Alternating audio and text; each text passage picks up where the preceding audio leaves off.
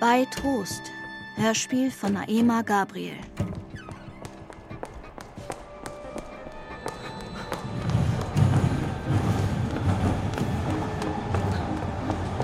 Fast wäre Mama gestorben, als ich noch in ihrem Bauch war. Da war sie gerade in einem Bahnhof unter der Erde und war traurig. Zurückbleiben, bitte. Da hat sie etwas gefühlt, das sie zu den Bahngleisen hingezogen hat. Zuerst hat es nur an ihren Haaren gezogen. Dann hat es auch an ihrem Rücken geschoben. Sie hat sich umgedreht und geguckt. Und plötzlich war da einer. Der hat auf die Bahngleise gezeigt und gesagt,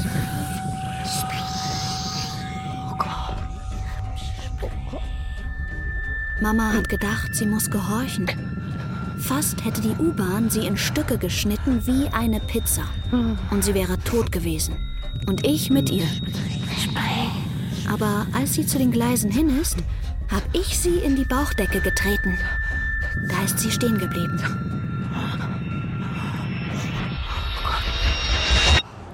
Dann war die Bahn da und zum Springen war es zu spät. Oh Gott! Engelchen,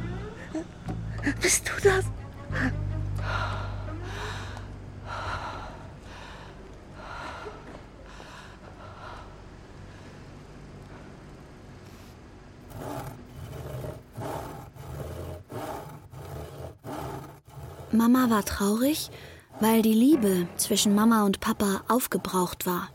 Und die Liebe zwischen Mama und Papa war aufgebraucht, weil Mama immer traurig war. Da haben sie ihren Tisch und ihr Bett zertrennt. Dann haben Mama und Papa mich angeschaut. Ich habe nichts gesagt. Aber Papa hat gesagt, er will mich bei sich haben. Mama hat gesagt, Ich will lieber tot sein, als von meinem Kind getrennt. so lieb hat sie mich.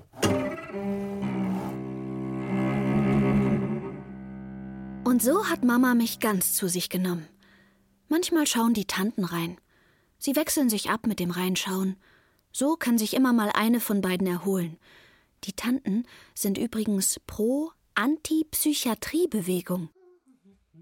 Pro Antipsychiatriebewegung, das heißt auf Deutsch, der psychisch Kranke muss nicht in die Irrenanstalt. Er kriegt seine Medikamente ambulant. Die Gummikammer ist überflüssig. Die Medikamente machen dem psychisch Kranken einen Gummikörper. Mit dem kann er überall herumlaufen und ist frei. Aber das Beste ist, der psychisch Kranke darf wie Mama in seiner gewohnten Umgebung sein. Mamas gewohnte Umgebung bin ich. Ich gebe ihr das Gefühl, gebraucht zu werden und einen Sinn. Und Leute, die einen Sinn haben, brauchen sich nicht umzubringen. Arrivederci, Engelchen. Ciao. Mama hat dich lieb.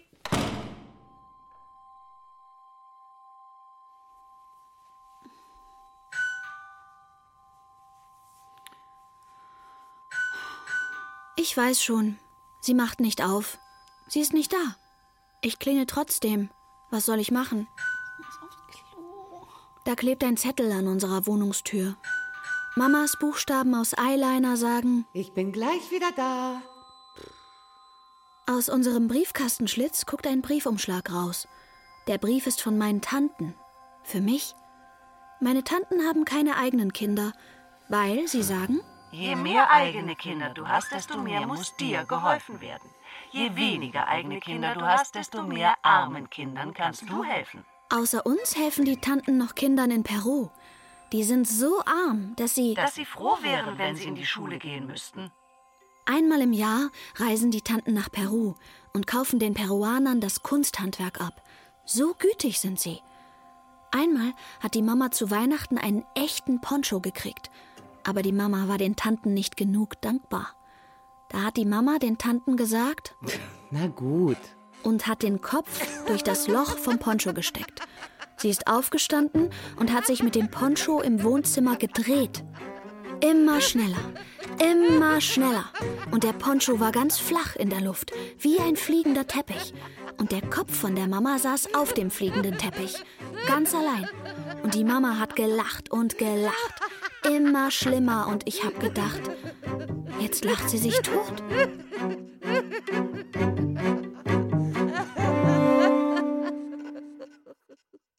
Also, die Schreibmaschinenschrift von meinen Tanten sagt, In Peru haben die Kinder Sorgenpüppchen. Punkt.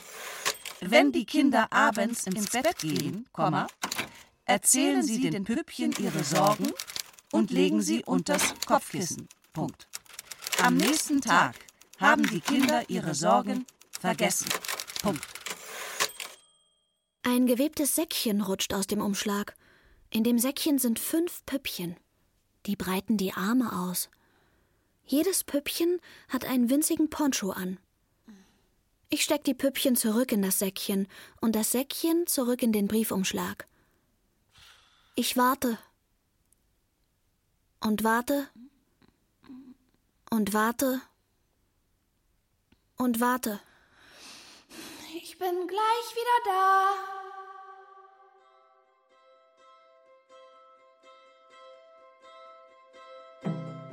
Heute braucht Mama keine Tabletten. Heute ist Mama wieder sie selbst. Wenn Mama sie selbst ist, dann kann sie alles. Okay, Tank ist voll. Sonnenbrille.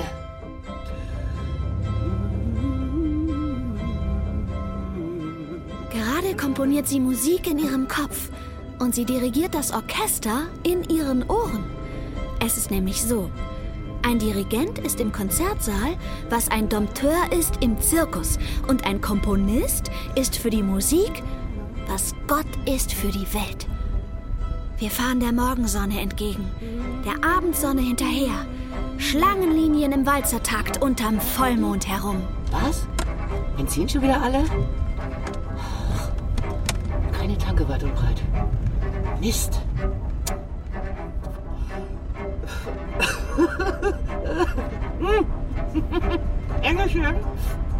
Pass mal auf, da lernst du wirklich was. Jetzt spann dir Sprit. Dieser Hügel gibt uns Schwung.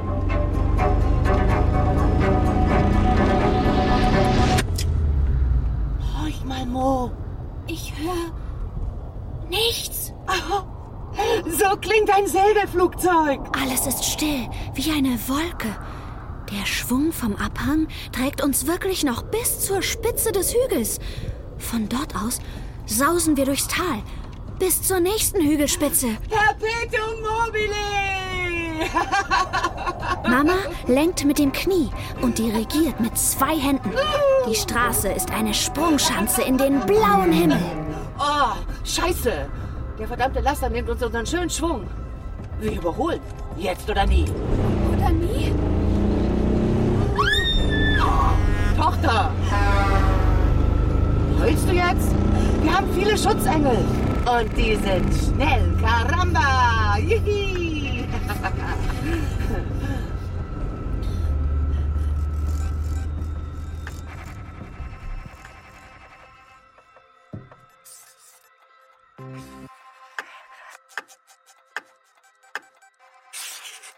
Der kleine Zeiger, der dicke, zeigt schon fast auf die neun. Um neun muss ich mit Mama da sein. Ich stehe im Flur und hab die Arme um die Schultüte. Wie die großen Kinder auf den Fotos von ihrem ersten Schultag. Mama hat gesagt, wenn du morgen aufwachst, bin ich wieder da. Wenn sie jetzt kommt und wir uns beeilen, dann schaffen wir es noch.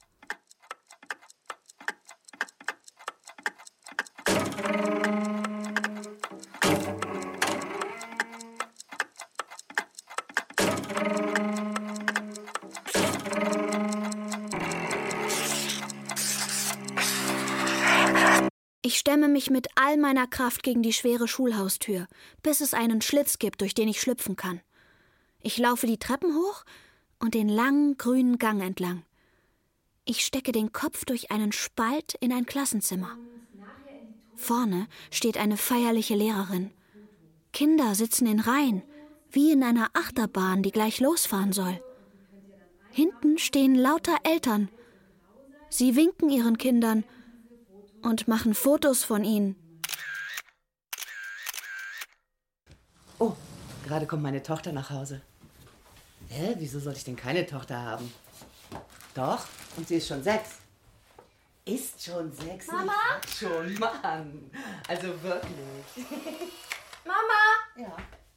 Aber morgen muss ich nicht in die Schule. Was eine Frau fürs Leben lernen muss, lernt sie nicht in der Schule, sondern in der Welt. Mama, komm mal. Also wirklich. Ich muss schon bitten. Nein, nein. Mama! Ich leg jetzt auf, okay? Mama! Doch, doch, tschüss. Was ist denn, Engelchen? Oh, zeig mal, bin ich das? Oh Gott. Du musst ein Foto von mir machen. Mit Schultüte. Also gut. Bitte lächeln. Jetzt lächel doch mal. Und steh nicht so wie beim Militär. Na gut, was soll's. Tschüss.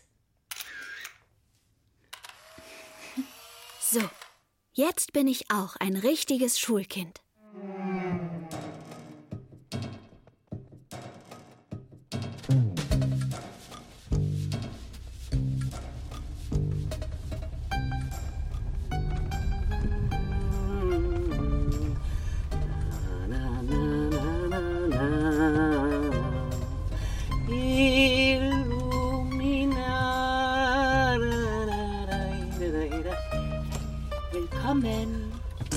Sind wir? in Linz. Und Linz klingt wie Lenz und das ist der Frühling. Und Frühling bedeutet neues Leben. In Linz beginnt's. Hier werde ich wieder Konzerte geben. Die Drehtür aus Glas dreht sich alleine weiter, als wir schon längst durchgegangen sind. Ist da Mamas Perpetuum mobile drin? Hey, guck mal, das ist das Hotel. Und weil ich wieder Konzerte geben werde, können wir uns das auch leisten. Ah, ah hier ist es. 333. Passt. So. Wow, das ist das Zimmer. Oh, Schokolade. Ich mach dir den Fernseher an. So, hier die Fernbedienung, bitteschön. Ich bin gleich wieder da. Hm,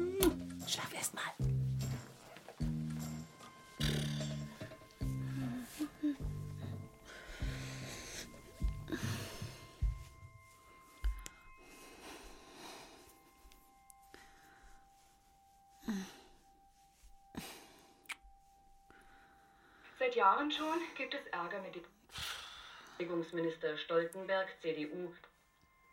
Fisch. Sie um Ihre ungeteilte Aufmerksamkeit.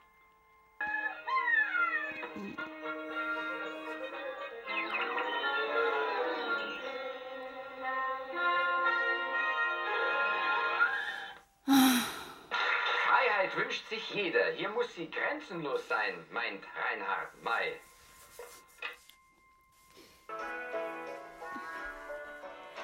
Gute Nacht, Mama. Gute Nacht, Daddy.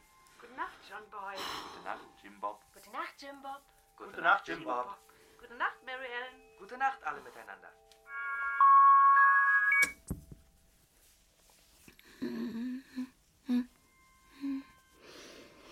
Das ist das Haus von Nikolaus. Das ist das Haus von Nikolaus. Das ist das Haus Nikolaus. Da steht auf einmal ein Mann im Zimmer. Deine Mutter hat im Restaurant gegessen und die Rechnung nicht bezahlt. Und? Und? Was machst denn da noch hier? Er schließt die Tür nicht hinter sich. Hm. Unter meinen pinken Strümpfen ist roter Teppich. Ich setze mich auf rote Teppichtreppen. Ein dreieckiger Knopf leuchtet in der Wand. Ich drücke. Ein Aufzug kommt. Ich steige ein und drücke Knöpfe, auf denen Zahlen stehen. Die Aufzugtür geht zu. Immer wenn die Tür wieder aufgeht, ist draußen ein anderes Stockwerk. Ich hüpfe über die Schwelle. Raus und rein und raus und rein, bis ich die Drehtür sehe. Ich drehe die Drehtür. Immer schneller. Immer schneller. Das Hotel ist ein Mississippi-Dampfer und ich mache, dass er fährt. Bis einer mit mir schimpft. Da renne ich die roten Treppen hoch. Ich sehe die Tür mit den drei Dreien offen stehen. Ich laufe hin und mache sie hinter mir zu. Null, neun, eins, eins, fünf, vier. 0, 9, 1, 1, 5, 4, 0, 9, 1, 1, 5, 4, 0, 9, 1, 1, 5, 4, 0, 9, 1, 1, 5, 4.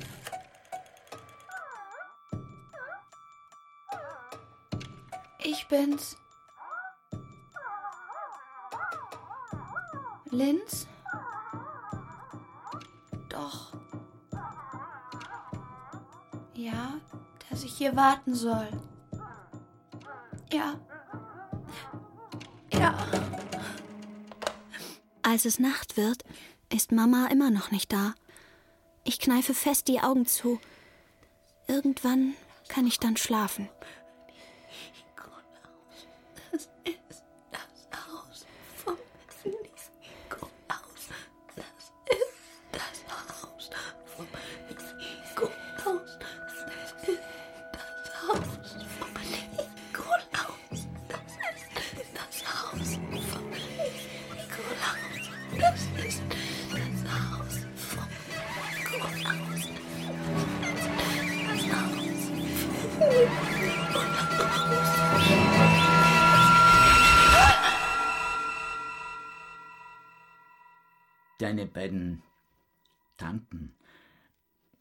Warten im Foyer auf dich.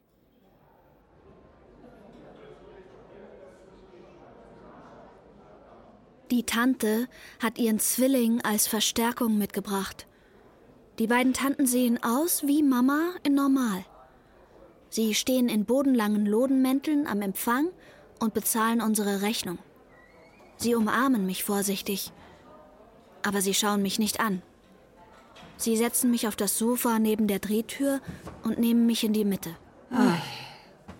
Du musst müde sein. Nein, ich mach die Augen zu.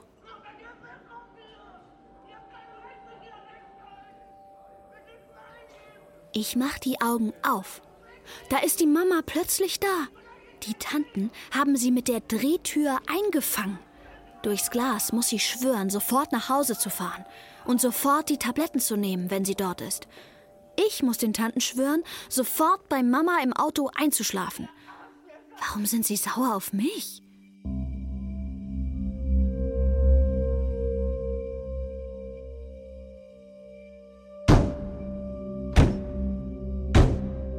Die Tanten steigen in ihre beiden Autos. Ich steige zu Mama in den Käfer. Mama fährt los. Vor uns ist überall immer das eine Tantenauto, hinter uns immer das andere. So helfen sie der Mama. Sie helfen ihr nach Hause fahren. Sie helfen uns bis zum Pfeil, wo Würzburg draufsteht. Die Mama guckt auf den Pfeil und schweigt und blinkt. Sie macht eine rechte Kurve. Die roten Lichter vor uns verschwinden in der Nacht. Ich schaue nach hinten. Die weißen Lichter sind auch nicht mehr da. Ich bin tot. Nein, du bist Mama. Ich schaue nach vorn auf die Straße. Weiße Balken zielen auf uns und schießen immer links an uns vorbei. Unsere Lichter schieben bergauf, zielen in die Nacht. Aber oben auf dem Hügel ist plötzlich alles auf einmal weg. Das Geräusch vom Motor und das Scheinwerferlicht, haps, weg. Trotzdem bewegen wir uns weiter. Wie auf Achterbahnschienen sausen wir in die Dunkelheit. Ich glotze und lausche und höre und sehe nichts. Ich warte auf einen Wumms. Aber das stille Gleiten geht weiter. Ich atme wieder und allmählich ist vor mir wieder die schwarze Landstraße mit weißem Mondschein drauf. Mama! Mama! Was machst du? Du lebst! Illumina!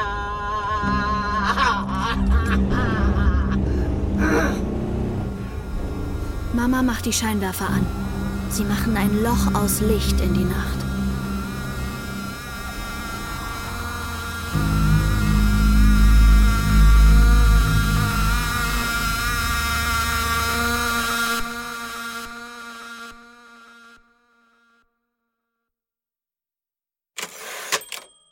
Liebe Monika, Ausrufezeichen. Herzlichen Glückwunsch zu deinem 16. Geburtstag. Ausrufezeichen. Wir wünschen dir, Komma, dass du Und so weiter. heute sollst du das Buch kriegen. Punkt. Dein Vater hätte schon früher mit dir über die sogenannte manisch-depressive Erkrankung geredet. Punkt. Wir dagegen finden Diagnosen nicht so gut. Das weißt du ja. Punkt, Punkt, Punkt. Als Schwestern deiner Mutter gehören wir zu dem, was dein Vater Antipsychiatriebewegung genannt hätte. Wir mögen das Wort pro Menschenrechte lieber. Wir, Wir, wir, wir und ewig so weiter. Ich mag übrigens das Wort Pro-Tantenrechte lieber, falls das jemanden interessiert.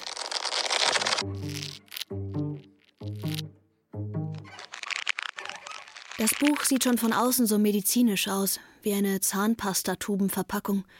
Weiß, hell, blau, blau. Ich schaue mir wie bei jedem Buch erstmal die Bilder an. Diagramme als Torten oder Wolkenkratzer. Dann schaue ich Listen an. Ich finde eine Liste der Symptome einer Manie. Weit überhöhte Aktivität, Oh ja, das hat sie. Check. unangemessen gehobene oder gereizte Stimmung, Allerdings. Check. Geringes Schlafbedürfnis, Welches Schlafbedürfnis? Check. weniger Hemmungen, Leider. Check. mehr Geldausgaben, Aber hallo. Check. ungewöhnliche Unternehmungen, Ungewöhnlich ist gut. Check. hektische Betriebsamkeit, Sprunghaftigkeit, Unruhe, rasende Gedanken und Assoziationen, Größenwahn, Check, check, check, check, check. Ich bin echt vom Glauben abgefallen. Das Buch liest sich wie das Drehbuch zu genau dem Film, in dem meine Mutter ist. Bisher habe ich ihr geglaubt, wenn sie alle paar Monate gerufen hat. Ah, endlich bin ich wieder ich selbst. Aber jetzt frage ich mich, wenn ihre Gefühle nach der Pfeife dieser Krankheit tanzen, wer ist eigentlich sie selbst? Wer ist sie minus die Krankheit? Ihre beiden Gesichter sind nicht Versionen von ihr selbst. Es sind die beiden Rollen in einem Drehbuch. Zwei Schauspieler, die abwechselnd in ihrem Körper wohnen und ihn benutzen, wie es ihnen. wie es ihnen gerade. wie es ihnen gerade passt. Mama?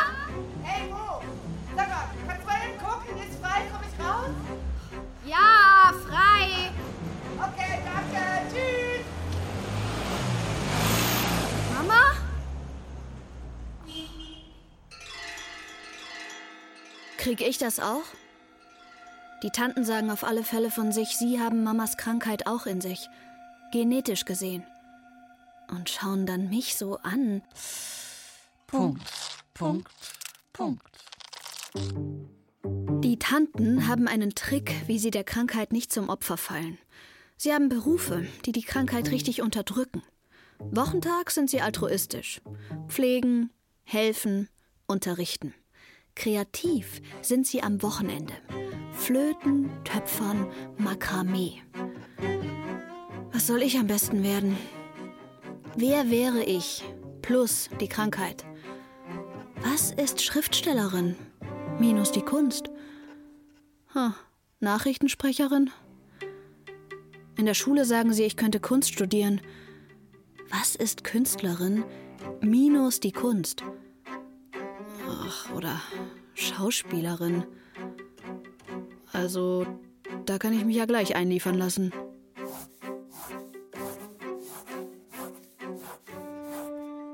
Wenn es bei mir bis 30 nicht ausgebrochen ist, bin ich über den Berg. Statistisch gesehen. Das heißt, kein Alkohol und keine Drogen für mich. Aber vor allem bloß kein Liebeskummer. Den kann ich mir nicht leisten. Der stürzt schon die Normalen in eine Depression. Bloß nichts, was einen Tsunami auslösen könnte in meinem Gemüt. Ich bin ein Teenager und übe mich auf dem Pfad der goldenen äh, Mitte. Ich bin ein Monster.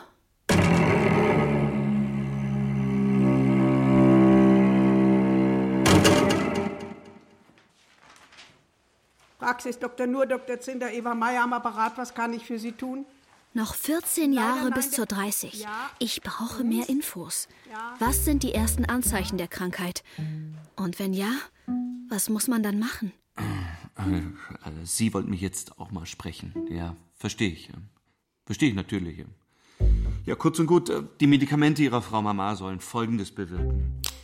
Das ist mal die Nulllinie. Zack. Der Psychiater malt eine Sinuskurve, die die horizontale Nulllinie durchschneidet. Mal von oben, mal von unten kommend. Das sei mal die Manie hier oberhalb der Nulllinie und das unterhalb der Nulllinie, das sei unsere Depression. Die Medikamente, die sollen Folgendes bewirken. Ähm, zack. Er malt horizontale Striche, mit denen er die Hügel und Täler der Sinuskurve abhackt. Er sieht irgendwie zufrieden aus. Zack. Schwierig wird es hier. Er malt Kringel um die Stellen, wo die Sinuskurve die Nulllinie ungerührt von oben nach unten überquert. Da hat der Patient noch den euphorischen Antrieb der Manie, aber schon die Stimmung der Depression. Oder hier Kringel. noch die Gedanken der Depression, schon die Kraft der Manie. Da ist statistisch gesehen die Suizidwahrscheinlichkeit am höchsten. Man sollte denken, hier, da ist der Patient ja am depressivsten. Aber nein, am höchsten ist die Suizidwahrscheinlichkeit hier. Ja, ja, ich weiß! Schon kapiert. Hatte ich vorher schon kapiert, schon vor ihrem scheiß Schaubild. Wenn ich weiß, Mama ist sicher in ihrer Depression gelandet, ist meine Welt in Ordnung, Arschloch! Also, Ob das schon die ersten Anzeichen sind, muss ich wissen. Und wenn ja, was muss ich machen? Also, ich könnte Ihnen da erstmal was rein Pflanzliches verschreiben. Und das ist, falls Sie abends Probleme beim Einschlafen haben, dann nehmen Sie davon zwei täglich und hier noch diese Tropfen.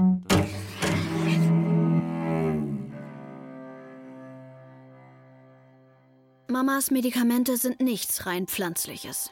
Ich weiß jetzt, warum sie sie früher nie nehmen wollte. Montag, morgens, mittags, abends, Bedarf. Das soll jetzt ihr gesundes, eigenes Gesicht sein? Weder manisch noch depressiv? Mittags, abends, Früher, als sie ihre Tabletten nicht genommen hat, hatte sie zwei Gesichter. Das erste strahlend und bei jeder Tageszeit mit Sonnenbrille, wie von ihrem eigenen Licht geblendet. Das zweite aus denselben Teilen zusammengesetzt. Wangen, Stirn, Augen, Nase, Mund. Aber schlapper, alt und voller Schmerz. Das dritte Gesicht hat sie bekommen, seit sie täglich die Tabletten nimmt. Es ist eine dicke, taube Maske, hinter der ihr inneres Aufziehauto immer noch surrt und Ideen produziert. Aber der Mund ist schon zu träge, die Zunge schon zu schwer, um den vom Fließband rollenden Gehirnbefehlen zu gehorchen. Die Nachtdosis muss sie auf der Bettkante nehmen. So knockt out wird sie davon.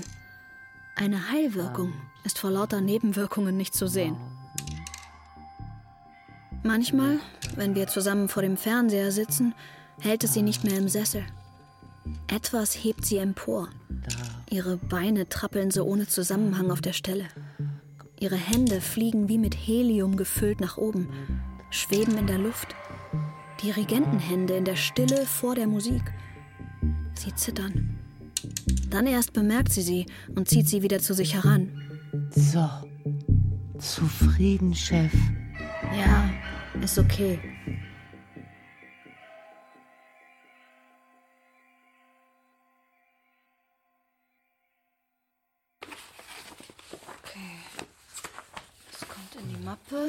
Was machst du, Mo? Das ist Müll. Das kommt rein. Das ist totaler Müll. Ah. Äh, Und das ist dieser Infobrief, ja? Schickes Logo. Mappe. Hier steht's. Nicht Mappe. Wer sich erfolgreich für einen künstlerischen Studiengang bewerben möchte, muss Folgendes in der Bewerbungsmappe nachweisen. Zeichnerisches Talent. Check. Darf in die Mappe. Disziplin und Ausdauer hast du. Also nicht von mir, aber hast du. Kommt in die Tonne.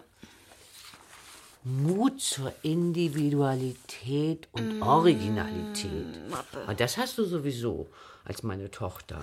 Mappe. Formbarkeit? musst du an dir herumformen lassen? Überhaupt musst du nicht erst volljährig sein und Abi haben?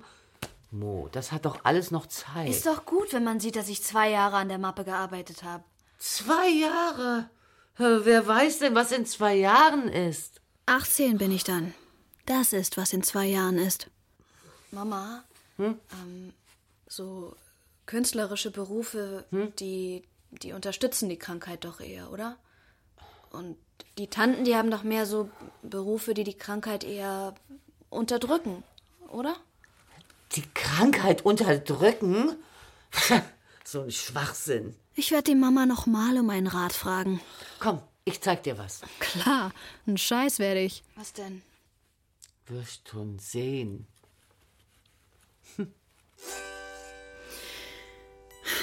Laut Beipackzettel darf Mama nicht Auto fahren oder andere Maschinen bedienen, wenn sie mal eine Zeit lang brav ihre Medikamente nimmt.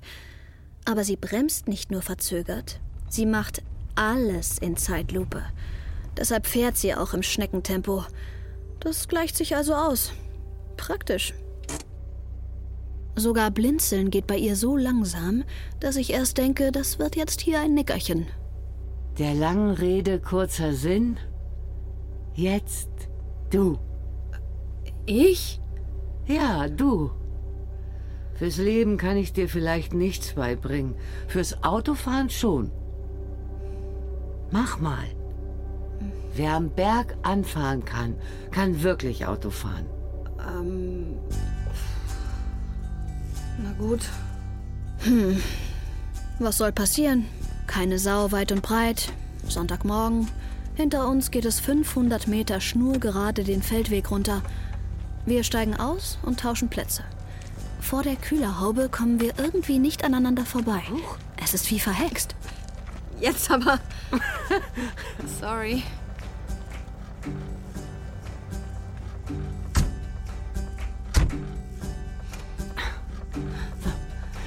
Tritt mal die Bremse, okay?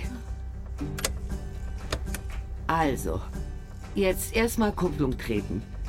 Mit dem rechten Fuß die Bremse loslassen und schon mal sachte das Gaspedal berühren. Wir rollen nach hinten unten und werden allmählich schneller. Kupplung kommen lassen. Etwas greift im Getriebe. Der Käfer rollt langsamer und langsamer, bis er steht. Sehr gut. So hältst du ihn fest. Die Schwerkraft und der Motor machen Armdrücken und sind gleich stark. Komm, ein bisschen mehr Gas, ein bisschen weniger Kupplung. Ich lass den Motor gewinnen und fahr nach vorne. Ja. Den Berg hinauf. Ja, mach's noch mal. Fahr es noch ein Stückchen weiter rauf. Mehr Platz zum Rückwärts fallen lassen. Ich trete das Pedal und lass die Schwerkraft machen. Rückwärts fallen lassen, kommen lassen, hoch den Berg. Fallen lassen, kommen lassen, hoch den Berg.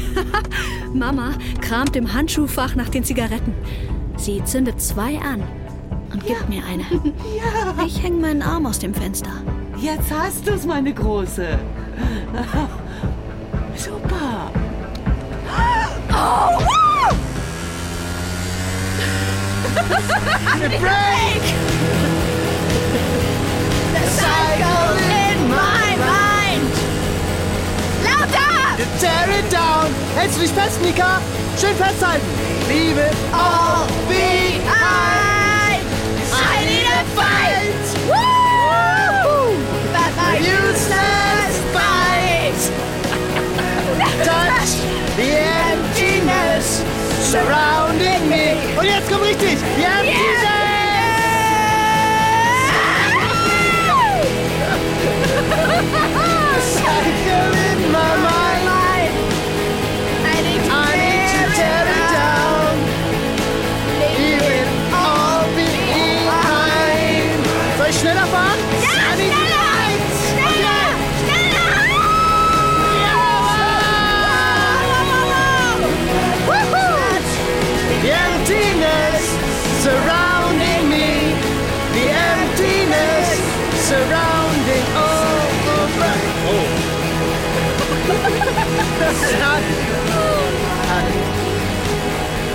I need to tear it down. Aufpassen. Leave it all behind. I need a fight. Fight! A useless bite. Never touch the emptiness surrounding me. The emptiness surrounding all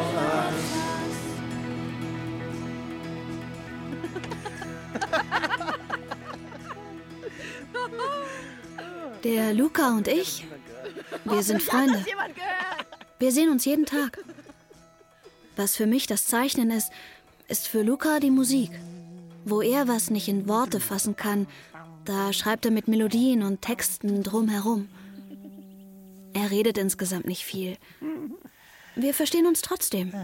Von Natur aus. Genau. Meine Worte. Gestern war ein besonderer Tag. Gestern hat er was zu mir gesagt. Das war nämlich, weil ich nebenbei gesagt habe, ich bin so froh, dass wir Freunde sind. Und er plötzlich so, Hä? Wir sind doch nicht Freunde. und er hat mich geküsst. Auf den Mund. Ups. Wir sind Freund und Freundin jetzt. Oder? Okay. so leicht war das. Okay.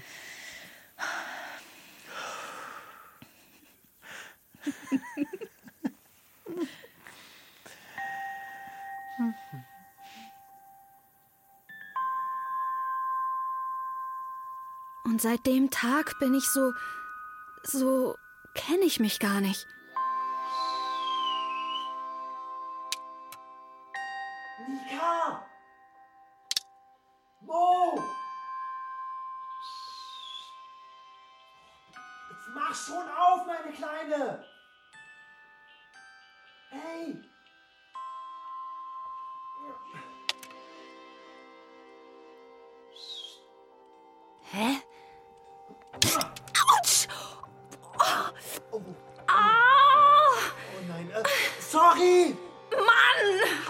Getroffen?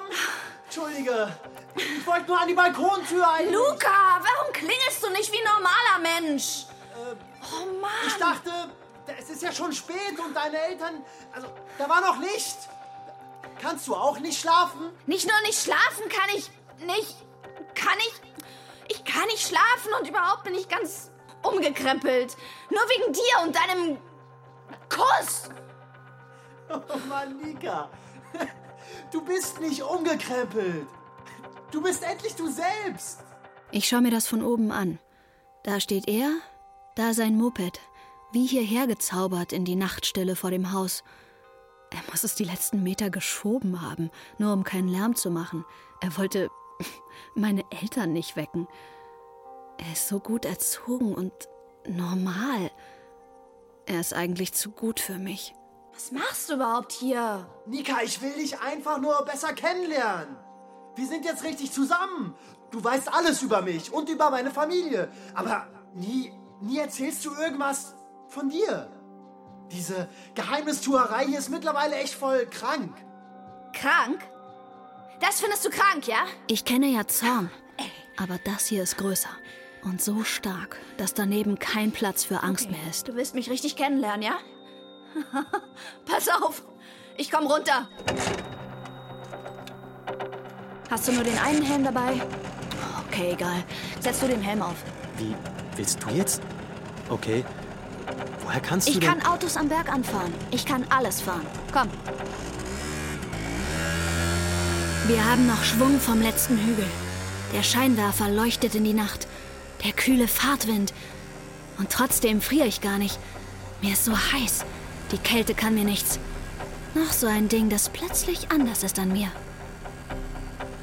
Jetzt kann ich die Straße sich vor uns ins Dunkel runterbiegen sehen.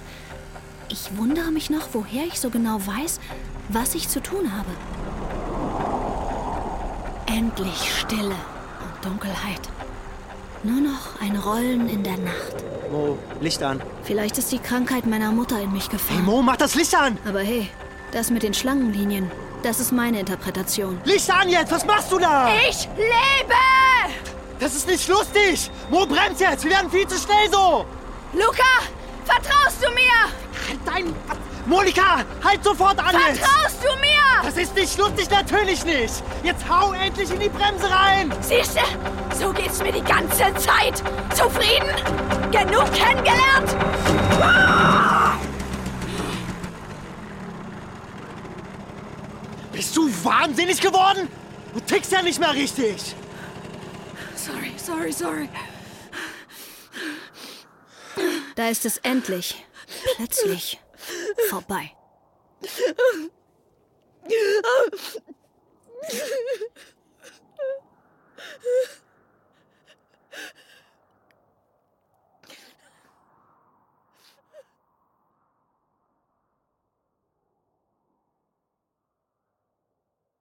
In der Nacht darauf hole ich das Buch raus. Weiß, hellblau, blau. Weit überhöhte Aktivität. Hab ich. Check. Unangemessen gehobene Stimmung. Check. Geringes Schlafbedürfnis. Check. Weniger Hemmungen. Check. Mehr Geldausgaben. Check. Ungewöhnliche Unternehmungen. Hektische Betriebsamkeit, Sprunghaftigkeit, Unruhe, rasende Gedanken und Assoziationen, Größenwahn. Check, check, check, check, check. Noch 13 Jahre bis zur 30. Logisch musste ich am nächsten Morgen mit Luca Schluss machen. Es war einfach das Beste so.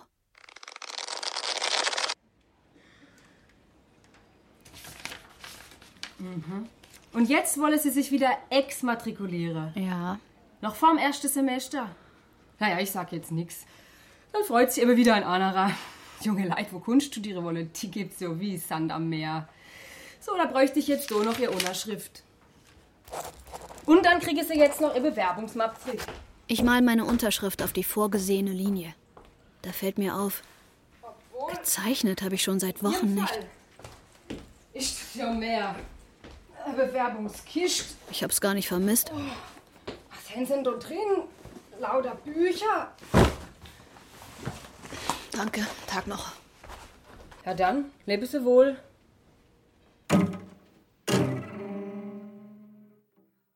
Dann rufe ich meine Mutter an. Ich will wissen, ob's wenigstens ihr gut geht.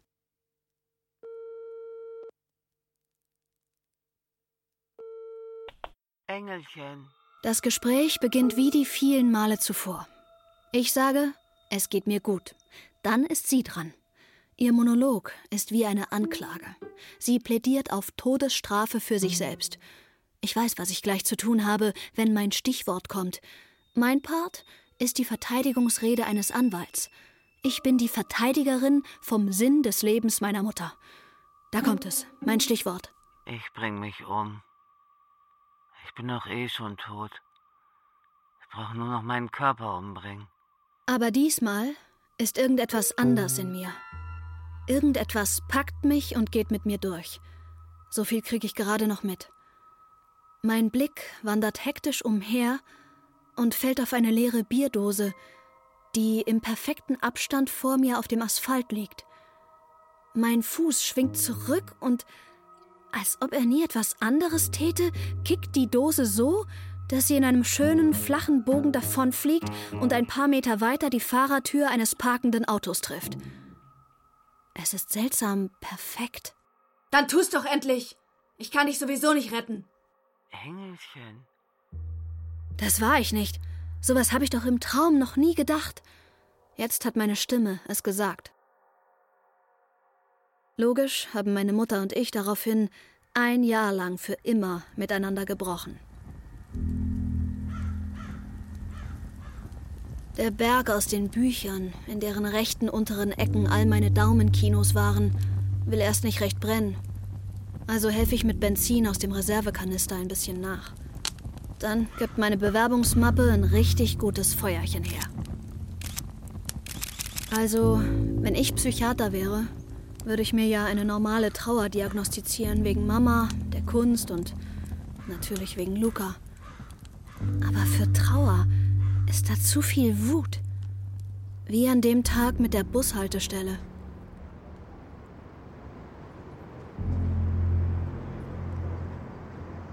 Ich stehe da und warte ganz normal. Dieser kleine Junge kommt aus dem Nichts und stellt sich nacheinander vor jeden einzelnen der Wartenden hin. Er ist nicht echt so jung, wie er auf den ersten Blick aussieht. Vielleicht zwölf, aber klein für sein Alter. Schwarzes Haar, nach hinten gegelt, grüne Jogginghose, braune Ledermokassins. Nichts passt zusammen. Er wirkt zusammengesetzt aus Ersatzteilen von Kind und Greis und Teenie. Er hält jedem seinen Pappbecher vor die Nase. Ein paar Leute geben ihm was, andere sind so, pff, nö, alles normal eben. Ich finde, er macht das gut. Für mich ist er ein Profi. Auch dieser Frau mit dem Business Dress hält er seinen Pappbecher hin. Sie so? Sing! Sing mal was! Er versteht nicht und hält den Becher weiter in die Luft. Aber sie meint es ernst. Na sing! Da hakt es bei mir aus. Was Unbekanntes, nicht zu stoppendes. Ich staune, wie exakt meine Beine wissen, was sie tun. Wie sie den Abstand zu der Frau genau kennen, wie beim Korbleger im Sportunterricht. Es geht so. Rechts, links, rechts und zack! Schon dreht sich der Kopf der Frau auf ihrem langen Hals durch meine Ohrfeige um perfekte 180 Grad.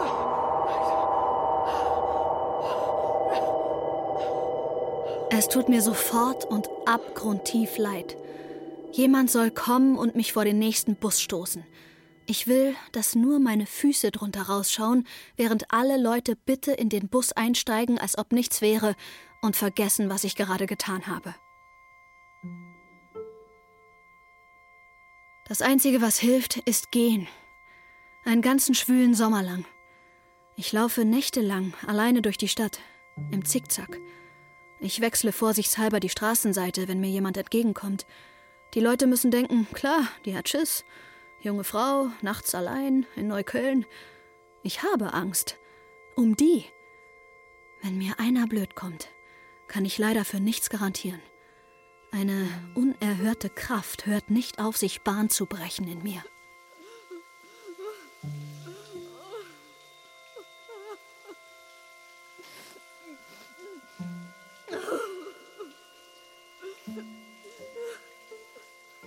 Irgendwann dann ist es Herbst. Allmählich geht's mir besser. Ein Einschreiben für Sie. Bitte unterschreiben Sie genau hier. Ah, danke. So. Bei dem Wetter möchte ich nicht mit Ihnen tauschen. Ja, ich möchte auch nicht mit irgendjemandem tauschen. Arbeiten, gehen, Briefe austragen. Das tut mir gut. Den ganzen Tag nur einen Schritt vor den anderen setzen. Die Zickzackzeiten sind vorbei. Und Feierabend. Bei mir sein, das tut mir gut. Jeden Abend lege ich die Dias von dem brennenden Daumenkinohaufen in den Projektor ein und werfe die Bilder an meine weiße Schlafzimmerwand. Als optische Wärme. An manchen Abenden, wenn es mich packt, öffne ich das Fenster nehme den Projektor und leuchte mit dem Bild auf die gegenüberliegende Brandwand. Und an den seltenen Abenden, an denen ich mutig bin, ziele ich mit dem Lichtstrahl des Projektors langsam, Meter für Meter höher und höher zum Rand der Brandwand, über den Rand hinaus, in die dunkle Nacht über der Stadt. Und so könnte ich ewig dastehen und staunen.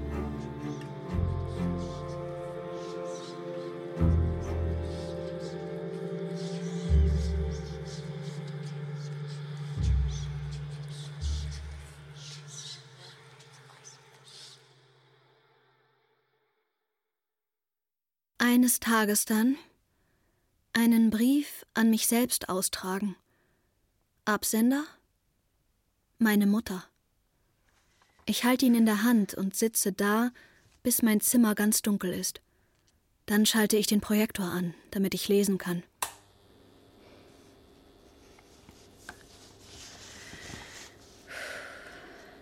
Meine liebe Mo, danke für dein. Dann tu's doch. Endlich hat mich mal jemand nicht wie ein Kind behandelt.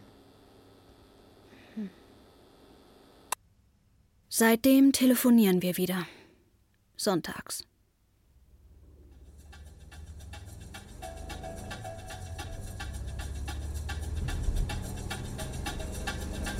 E dopo aver sentito questa bellissima musica, signore e signori, la musica del cuore che tutti voi aspettavate, ed eccola qua, Oh, shit, da hätte ich ja abbiegen müssen. Okay, was sagt das Schild da? Firenze, 57 Kilometer. Hm, why not?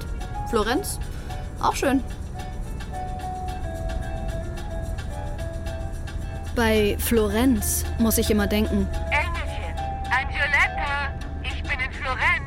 als ob das eine frohe Botschaft wäre für ein Kind, das allein ist in einer Wohnung, in der das Ich bin schnell Brötchen holen. seit drei Tagen verhallt ist. Jetzt fahre ich selbst dahin.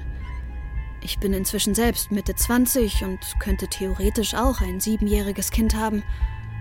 Ich versuche mir das vorzustellen und kriege ein unscharfes Standbild hin. Dann setze ich den Film in Bewegung. Ich bin schnell Brötchen holen. Sonnenbrille ins Haar, an der roten Ampel noch das Dachfenster aufkurbeln. Was für ein herrlicher Sommermorgen. Brille runter auf die Nase, ein bisschen rum in der Stadt, die noch halb schläft, ein bisschen raus aus der Stadt, die allmählich aufwacht, ein bisschen Gas geben auf der Autobahn. Oh, schon halb neun. Das Kind ist schon in der Schule. Geil.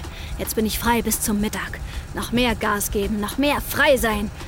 Da kommt Nürnberg, da kommt München, die nördlichste Stadt Italiens. Und da reißt der Film ab. Drei Tage? Ich probiere. Drei Tage lang nicht an die kleine Mo gedacht und plötzlich so, shit, das Kind. Klappt nicht. Ich probiere. Drei Tage lang immer wieder an das Kind gedacht, aber nicht angerufen.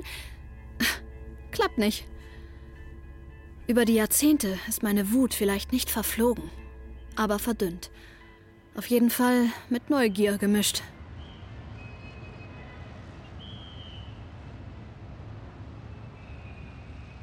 Wie hat sie die Leute hier angeguckt? Wie haben die Leute sie angeguckt? Sie sagt immer, dass sie sich an gar nichts mehr erinnern kann. Ich klapp mein Handy auf und scroll runter zu M wie Mama. Wo bist du? Bei dir halt so. Ich bin in der Klinik. Meine Tabletten neu einstellen. In zwei Wochen entlassen Sie mich. Ich beschreibe ihr, was ich von mir aus sehe. Sie dreht mich mit dem Rücken zu diesem Gebäude und lotst mich auf einen Kirchturm zu. Von dort in eine Gasse rein, schickt mich triumphierend zu einer Espresso-Bar und in die Bar hinein. Sie macht die Soufflöse, Ciao ragazzi, come state? soll ich sagen. Und Un caffè per favor. Subito. Grazie. Oh, grazie, Prego. Con chi parli al telefono? Con la mia madre di, eh, di Germania. Oh, quella bella mamma dalla Germania. Eh, sì, della ah, Germania. che bella. Come si chiama la mamma? La mamma si chiama Elvira. Elvira, saluti Elvira. Äh, ich muss für Sie fragen, ob der Typ hinterm Tresen Angelo heißt. Ma è uguale, it's Andrea, but, but for you it's Angelo, eh? Naja, ich mach's kurz, sonst wird's teuer. Ich hab dich lieb. Ich dich auch.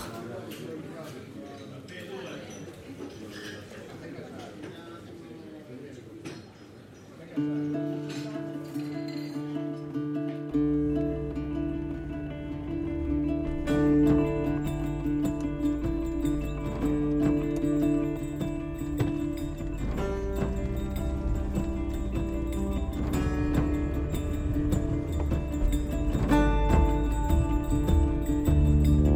verliebe mich gerade in die Landschaft, die vor mir liegt, und in die sanften Hügel, über die die Straße mich führt.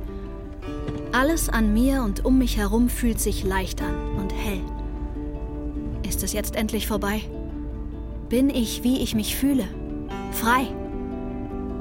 Florenz liegt schon eine halbe Stunde hinter mir.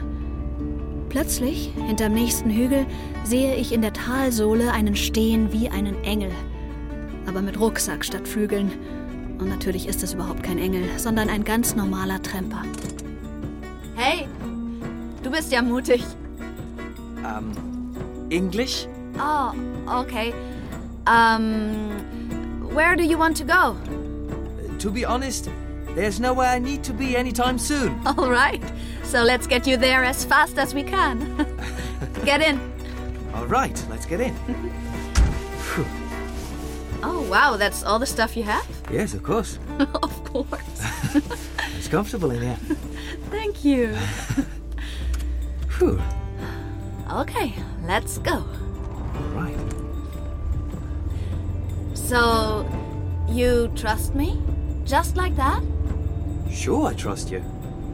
If you trust yourself, I trust you too. Das gibt mir den Rest. Ich sehe den Hügel vor mir, der eigentlich eine Schanze ist in den blauen Himmel. Ich gebe Vollgas und ganz oben, an der Spitze des Hügels, heben wir ab in den wolkenlosen Himmel über der Toskana. you like that? Oh my god. Do you happen to be crazy? No, I'm just completely bei Trost.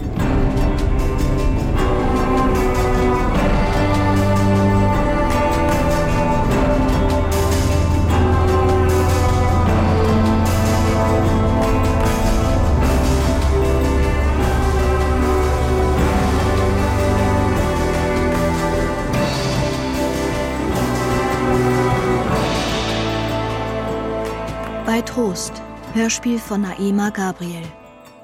Mit Mo, Laura Mehr. Moos Mutter, Nina Petri. Luca, Oliver Konietzny. Tanten, Claudia Hübecker. Psychiater, Moritz Fürmann. Sowie David Kempling, Harald Pfeiffer, Antonio Putignano, Cornelia Niemann und Lisa Charlotte Friedrich. Besetzung Stefan Cordes. Ton und Technik Thomas Rombach und Melanie Inden. Regieassistenz Miriam Brandt. Komposition Tobias Fethake. Regie Bernadette Sonnenbichler. Produktion Hessischer Rundfunk 2018. Dramaturgie Cordula Huth